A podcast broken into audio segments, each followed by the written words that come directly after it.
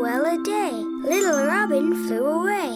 Where can little robin be? Way up in the cherry tree. Pip,